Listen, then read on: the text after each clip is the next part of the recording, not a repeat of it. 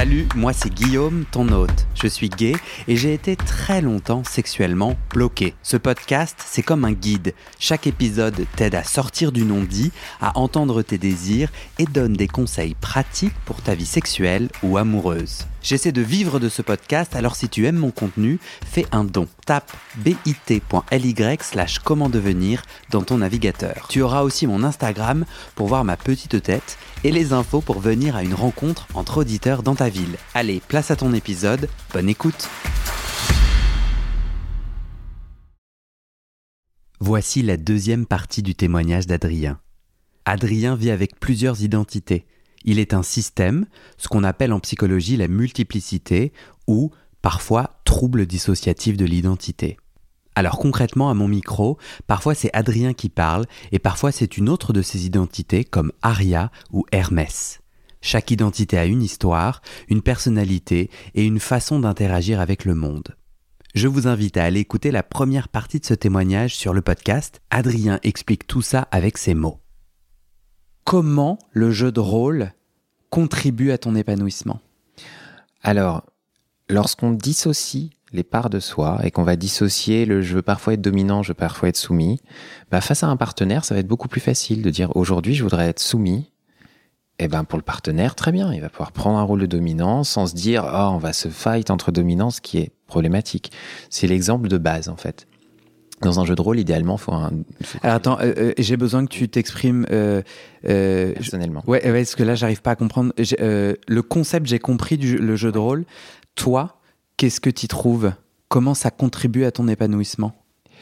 Eh bien, ça contribue à, mon épanouissement de pouvoir vivre à la fois le rôle du capitaine en tant qu'Adrien et d'être celui qui va maîtriser euh, le bateau et l'équipage, hmm. mais en même temps de pouvoir être Hermès qui va être peut-être le dernier matelot qui rentre et qui se fait accueillir comme il faut par les autres matelots. Hmm. Ce qui n'est pas possible si je reste dans l'optique de capitaine. Et le fait que ce soit un jeu de rôle avec des règles et dans lesquelles j'ai des noms différents, permet que les autres joueurs se disent bah oui, on va pas traiter Hermès de la même façon que le capitaine. Et ça les entraîne à comprendre aussi ce qu'est la multiplicité, donc la mienne, donc ils peuvent comprendre ce qui se passe. Mhm. Et ça leur donne à eux-mêmes envie de peut-être avoir le bah oui, je vais avoir moi aussi le droit d'être un officier qui va pas être le capitaine peut-être parce que je sais pas comment gérer la chose, mais en tant qu'officier plus dominant. Et puis aussi matelot qui va se faire dominer. Mhm. Chacun ça, y a des possibilités d'explorer des rôles différents avec une clarté de ce que ce rôle implique. qui permet de s'abandonner beaucoup plus facilement avec moins de pression. Si on se présente comme oh je sais faire dominant et soumis et qu'on a envie finalement d'être que soumis la soirée, bah on a la pression de devoir peut-être dominer. Si on arrive en ayant un rôle clair, on est beaucoup plus à l'aise en fait. On peut véritablement se laisser aller à ce rôle qui n'a pas besoin de nous représenter en entier, mais qui peut être une partie de nous qu'on a envie de vivre à ce moment. Et plus on réussit à cadrer avec des mots, avec des concepts, avec des choses qui peuvent aider à l'immersion comme des accessoires, mm-hmm. et plus il est facile de se laisser aller à vraiment vivre le plaisir que ce rôle peut nous apporter. Ouais, sa, capacité à verbaliser son besoin et son désir, et à, le verbaliser et à le, à, le dessiner permet à l'autre de nous satisfaire. Parce que du coup, je suis au clair. Voilà, et ça peut être même encore plus facile que de le verbaliser. Des gens qui sont non-verbaux, avec un masque de chien en néoprène, euh, ils peuvent avoir sur le collier marqué euh, un message qui va dire je cherche ça, je vais pas parler de la soirée parce que peut-être que je suis autiste par exemple. Donc toutes les neurodiversités et la sexualité en général demandent un effort bien plus élevé mhm. et c'est beaucoup de kink et lorsqu'on les travaille notamment en aspect jeu de rôle permettent de faire de sa neurodiversité quelque chose qui n'est pas handicapant, mhm. mais qui va en fait faire partie du rôle. Donc un non-verbal avec un masque de chien qui sort en soirée avec idéalement un accompagnateur, c'est plus plus facile. Tu parles de, de toi, de vous là? Nous, on attend, on attend, on, le fait en soirée. Sirius, euh, qui a euh, un Instagram et qui performe, euh, sort en soirée dans un, dans, dans une, euh, dans une persona fétiche canin. à la, parfois dominant, parfois soumis. Et ces symboles non verbaux permettent de clarifier. Permettent totalement de clarifier. C'est-à-dire qu'avec avec quelque chose qui peut être un les chaussettes que je t'ai montrées, Ad Fuck Me, ben, c'est une, c'est un message qui veut dire parce que là tu es arrivé avec tout un avec quelques accessoires et par exemple on avait on a repéré qu'on avait les mêmes chaussettes et j'ai montré que j'en avais d'autres qui sont des chaussettes fétiches qui marquent Ad fuck me. Et ça c'est un message qui est très fort parce que I would fuck me. Et ça ça en français, ça veut dire donc c'est je me baiserai moi-même si je uh-huh. pouvais. Uh-huh. Et c'est un message très fort sur le fait que tous les mecs qui nous ressemblent, euh, bah, venez vers nous parce qu'on se baiserait nous-mêmes, donc vous nous ressemblez. Il y a toutes les chances qu'on vous baise ou on se laisse baiser par vous parce qu'on est vers ça. C'est un message qui est déjà écrit. Je peux te gratouiller. Ouais. Je peux vous gratouiller là. Là, c'est indiqué en tout petit sur la chaussette. Moi, si on est en soirée, je ne suis pas capable de lire. Alors, tu vois, le symbole est quand même. Euh, déjà, un, je comprends pas ce que tu viens de dire, c'est-à-dire jamais I would fuck me écrit en petit sur une chaussette m'indiquerait tout ce que tu me dis. Et deuxièmement, je vois pas du tout ça. Je, je vois pas tes chaussettes en soirée. Alors, et c'est l'intérêt de rentrer dans des cercles qui développent ces codes. Par hmm. exemple, le handkerchief code, code, pardon. Tu as plein de, de codes couleurs pour dire que le rouge c'est le fist, le jaune c'est. Le hand what? C'est quoi? Handkerchief. Ça veut dire quoi? C'est les, les foulards, le code des foulards. Et ça, quand tu commences à sortir dans le milieu fétiche, tu, le mets où le foulard? Le foulard, tu le mets à gauche ou à droite en fonction de si tu es donneur ou receveur. À gauche, à droite de où? Dans la poche arrière en général, et ensuite il peut être réutilisé autrement. C'est-à-dire que tu vas avoir euh, juste un chien qui va avoir un foulard rouge, et des gens vont pouvoir lui demander est-ce que c'est rouge parce que t'aimes le fils ou est-ce que c'est juste rouge parce que c'est ta couleur? Et donc les codes sont pas euh, totalement fixés à la même chose. On en discute. Mais on en discute. Et c'est historique, ça. C'est historique. Et à Castro, à San Francisco, c'est absolument historique. Et lorsque tu commences à comprendre ce type de message et de subtilité, ah. bah, la, super attaque de Ad fuck me, et on les a toutes les, tous les deux et on se ressemble comme des jumeaux, hmm. ah bah, tout de suite, ça va matcher. D'accord, ok, je comprends. Parce que on met pas ce genre de symbole au hasard. Parce que si tu mets si tu mets ce type de symbole et qu'en fait tu les respectes pas, tu vas en général passer un mauvais moment. Ouais. Donc c'est des symboles qu'on et c'est pour ça que c'est important d'avoir des mentors dans le fétiche et de ou de se renseigner très bien et en faisant attention parce que l'ancien handkerchief code euh, code des foulards il a été réadapté depuis donc faut Oh, je suis pas d'accord avec toi. Alors j'y connais rien donc je suis pas d'accord euh, sans mmh. y connaître en vrai, euh, si tu te plantes, tu vas dans un lieu où les gens, tu vois, au bout du troisième, la troisième personne qui te dit aimes-tu la pratique, cette pratique-là, parce que tu portes un foulard jaune et que tu es là, ben non, j'aime pas du tout ça. Bon, t'as compris que le foulard jaune, tu le mets dans ton manteau, quoi. Enfin, je pense que oui, oui, oui, mais, mais, c'est pas une communauté. ça peut être très traumatisant ah bon d'arriver parce c'est pas une communauté très agressive, n'est-ce pas Non, euh, sauf dans certains milieux fétiches. Ah ça peut être très traumatisant d'arriver avec ta tenue. Oh, j'adore le jaune, etc. Et puis tu vas euh, dans une euh, dans un dans un club fétiche où ça se passe bien et tout, jusqu'à ce qu'il y ait deux trois mecs qui te pissent dessus. Ça peut être traumatisant. Sans te demander. Ça, bah, dans des milieux fétiches, dans des backrooms euh, intenses, etc., ça peut réellement arriver. Parce que si vraiment t'as mis plein de jaunes, ouais. Ah, tu l'as demandé dans ce langage. Ouais, ouais, d'accord. Et donc, ça peut être traumatisant lorsque ça. Alors, bien sûr, c'est, il y aura toutes les chances que avant ça, si tu sors avec beaucoup de jaunes, quelqu'un te les fait remarquer et que tu te dises peut-être que je vais faire attention. Mais non, j'adore les poussins. Je ne vois pas de quoi vous parlez. Ouais, ouais. Toi, tu dis mais, mais j'en, hmm. connais à qui, à qui sont arrivées des choses.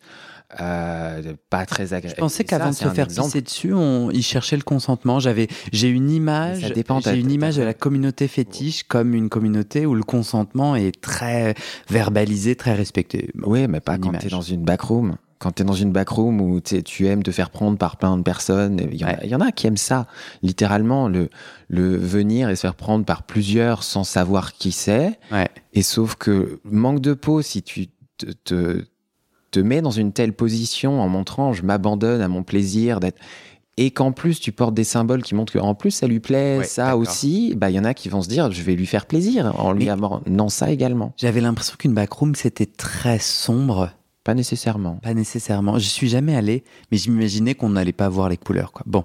Alors, si on il y, a en général toujours des lumières. Il y a en général et, ces gens fétiches, ils ont ils ont les yeux, ils regardent. Oh là, lui jaune. Ok, donc ils ont les rouge. yeux. Bah, oui. J'avais envie de te demander euh, si je regarde là ta sexualité en ce moment, mhm. euh, la part des jeux de rôle, c'est combien euh, J'ai envie de comprendre dans ta sexualité, si ta sexualité est 100%, sur 100% de ta sexualité, il y a combien de pourcents de rapport ou d'expression de ta sexualité qui est au sein d'un jeu de rôle? Alors pour moi, tout est jeu de rôle. Euh, on a tous des rôles, on a tous euh, des rôles en permanence. Après, est-ce que ça va être des jeux de rôle Non mais matelot capitaine. Voilà, est-ce que ça va être des jeux de rôle où on, où on met réellement un, des, des, règles autour de ce jeu de rôle et on définit très bien les rôles. Donc là, euh, c'est du jeu de rôle conscientisé de mon côté. Ou est-ce que c'est des jeux de rôle où moi je me dis bon voilà cette personne-là va aimer que je joue tel rôle. Euh, mais elle n'est pas dans une démarche jeu de rôle. Mais moi, personnellement, j'ai toujours une idée de voilà quel rôle je vais tenir. Et, vrai. Donc, ouais.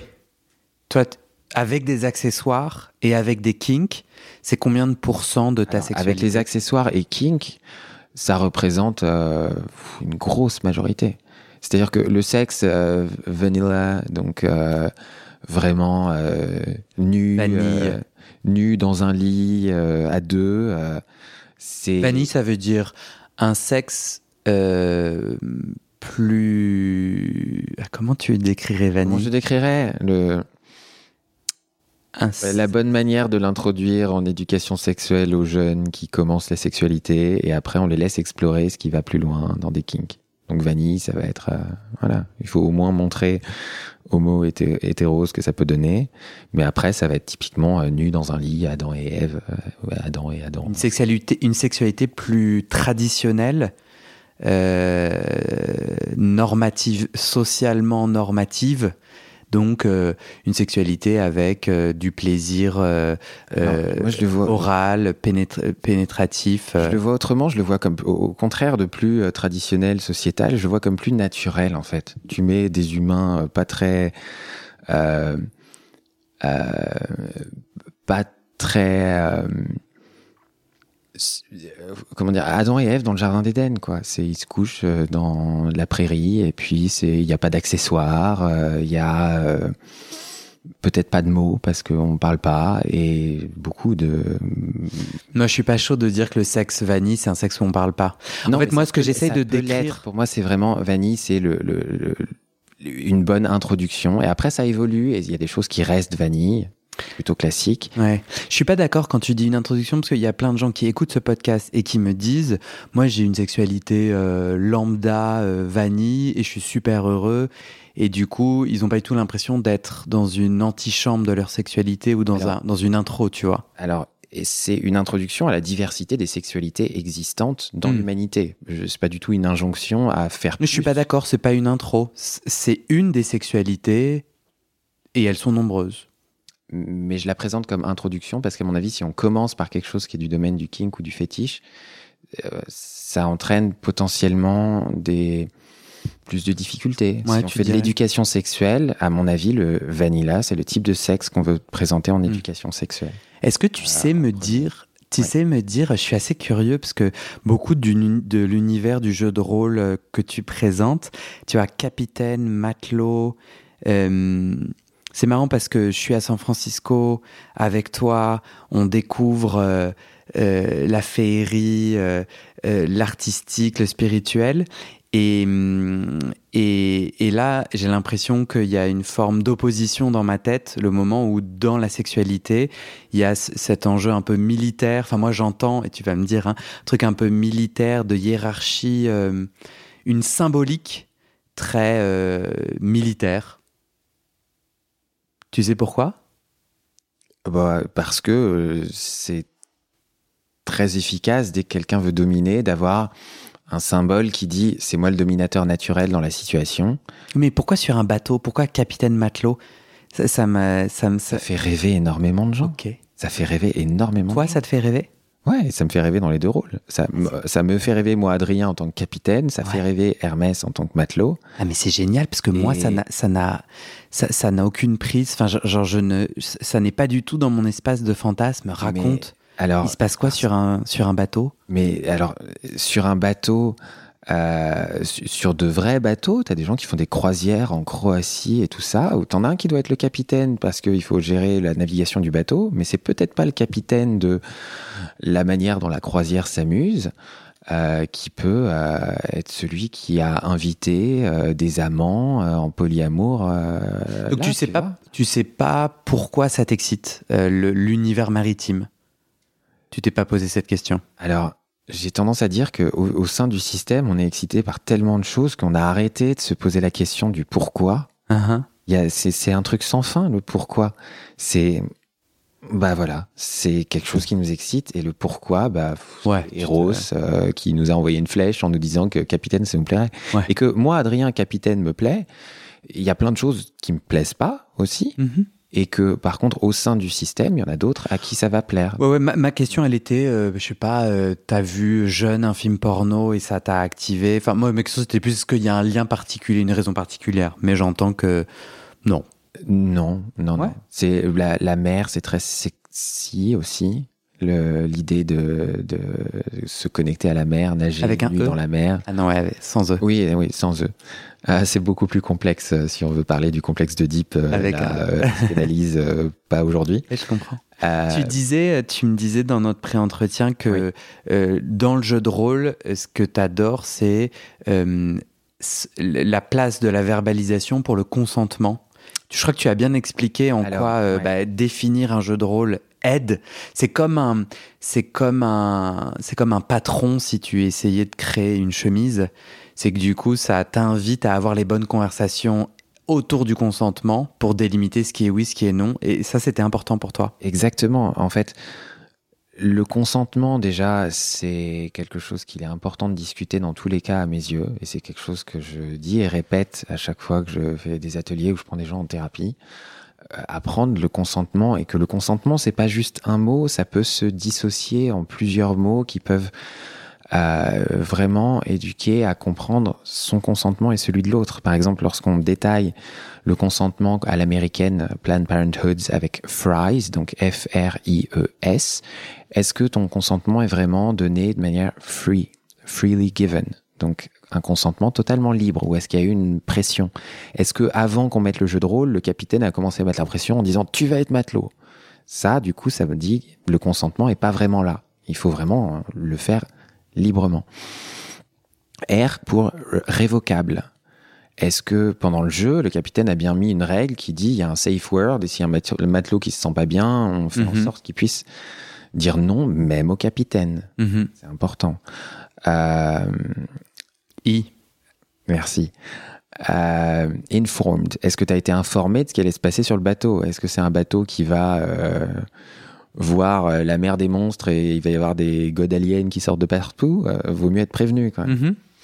Euh, enfin, eux, enthousiastes. Et le enthousiaste, c'est très subtil parce que typiquement, ceux qui sont vraiment introvertis, le matelot peut dire, eh ben, là je vais appeler Hermès pour faire le matelot. capitaine, je suis très enthousiaste pour que vous me demandiez de vous rendre service dans la cabine ce soir. Voilà. Et et, ça, dans un jeu de rôle, comme tu as été formé au cadre, tu comprends que c'est enthousiaste. Il l'a dit et, il a beau euh, trembler, etc. Il est enthousiaste. Hmm. t'as pas à te poser la question de savoir est-ce que euh, il va m'en vouloir après? Non, non, il l'a dit. Et enfin, S pour spécifique? Là, le, matelot euh, très timide mais très enthousiaste l'a dit de manière très spécifique. Ça, c'est le coach en toi qui m'a répondu. Mais en quoi, pour vous, pour le système, euh, le, consentement t'épanouit?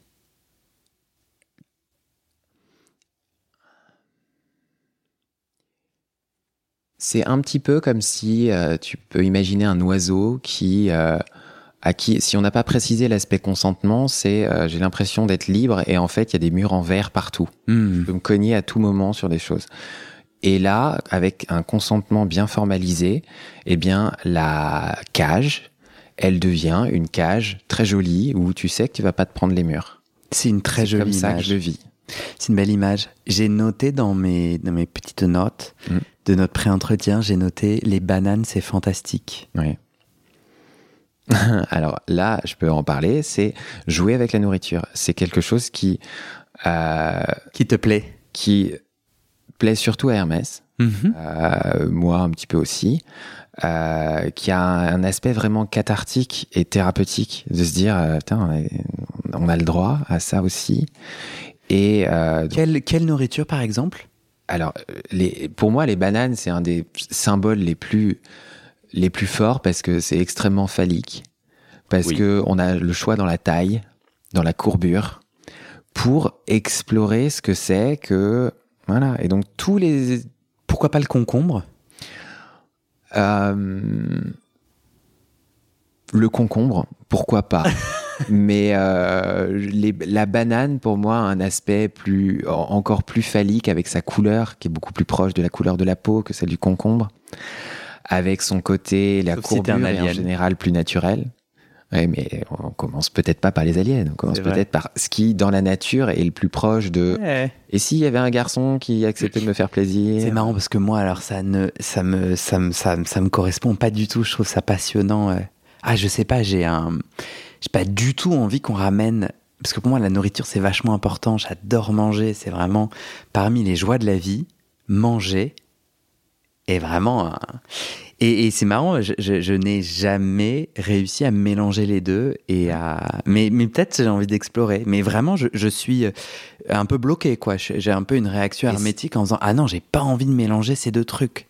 Oui et en fait quand tu Qu'est-ce qui te plaît, toi? Est-ce que tu saurais me raconter euh, qu'est-ce ouais, qu'est-ce qui se passe pour toi chimiquement dans ton cerveau le moment où tu kiffes Donc tu manges une banane pendant que, enfin comment ça se passe avec une banane C'est un sextoy naturel. C'est un sextoy naturel. Hermès se fait pénétrer avec une banane. Ouais. Et, euh, et puis. tu mets une capote sur la banane ou pas? Alors. Euh, en fonction de son expérience, etc., on va prendre plus ou moins de mesures de précaution. C'est bien de commencer avec des Non, mais toi, toi, parle, parle en vos noms.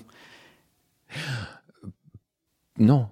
Ok. Et, euh, et mais c'est un problème. Non. Et ensuite, la, la, banane, ça peut être avec la peau, alors, c'est difficile pour moi, Adrien, d'en parler parce que c'est une expérience qu'Hermès apprécie particulièrement et que là, il est un peu timide pour en parler. Mais je vais Et donc, c'est pour ça que j'en parle de manière détachée, troisième personne, parce que je parle de l'expérience d'Hermès comme un observateur. Uh-huh. Mais donc, Hermès, typiquement, ça va être euh, une banane, ça a été un des premiers sextoys qu'on a pu trouver. Donc ah, ça, ça, a un, impact hmm. profond. Hmm. Et c'est présent partout, sur tous les étalages. Mhm. Euh, c'est un régiment de bananes, une orgie de bananes, pourquoi pas. Mhm. C'est plein de formes, plein de tailles à essayer. Et avec la peau, c'est dur, euh, c'est un peu comme un sextoy euh, classique. En...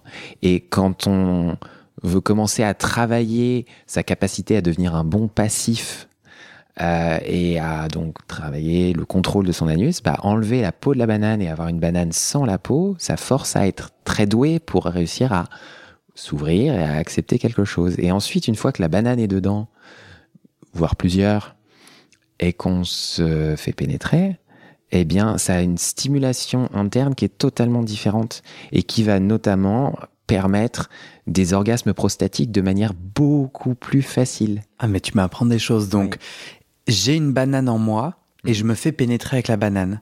Alors, pas une banane euh, avec la peau, parce que c'est une euh, mauvaise idée. Ouais. Mais après. Sans la peau, c'est. Une banane sans la peau, en fait, ça se désagrège un petit peu en une mhm. purée de banane. Et en fait, on a l'habitude, et c'est naturel de vouloir être propre lorsqu'on est pénétré. Il vaut mieux. Ouais.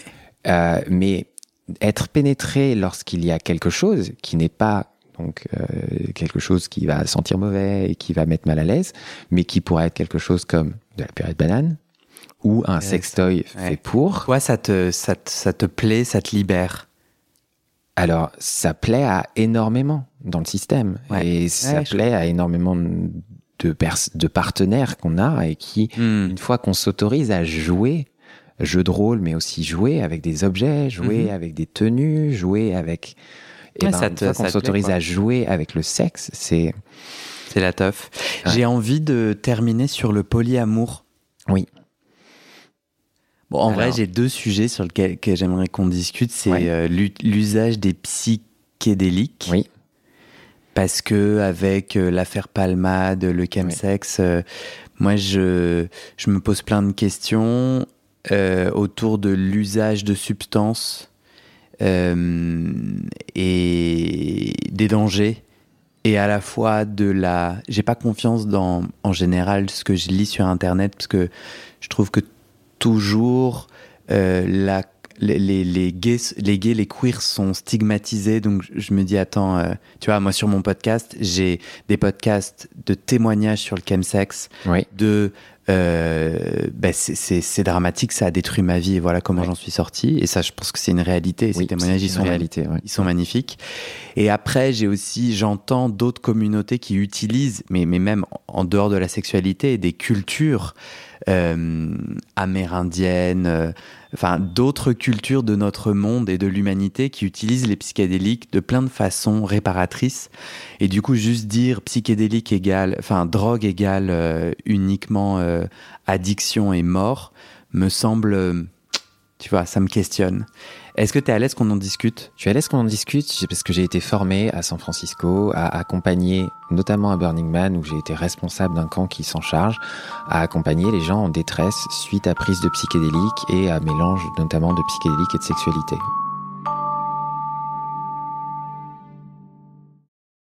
Et c'est la fin de cet épisode. Il y a plus de 130 épisodes à découvrir sur ce podcast. Ça fait beaucoup, alors je t'ai rangé les épisodes par thème. Conseils sur la sodomie pour ne plus avoir mal ou comment bien faire son lavement.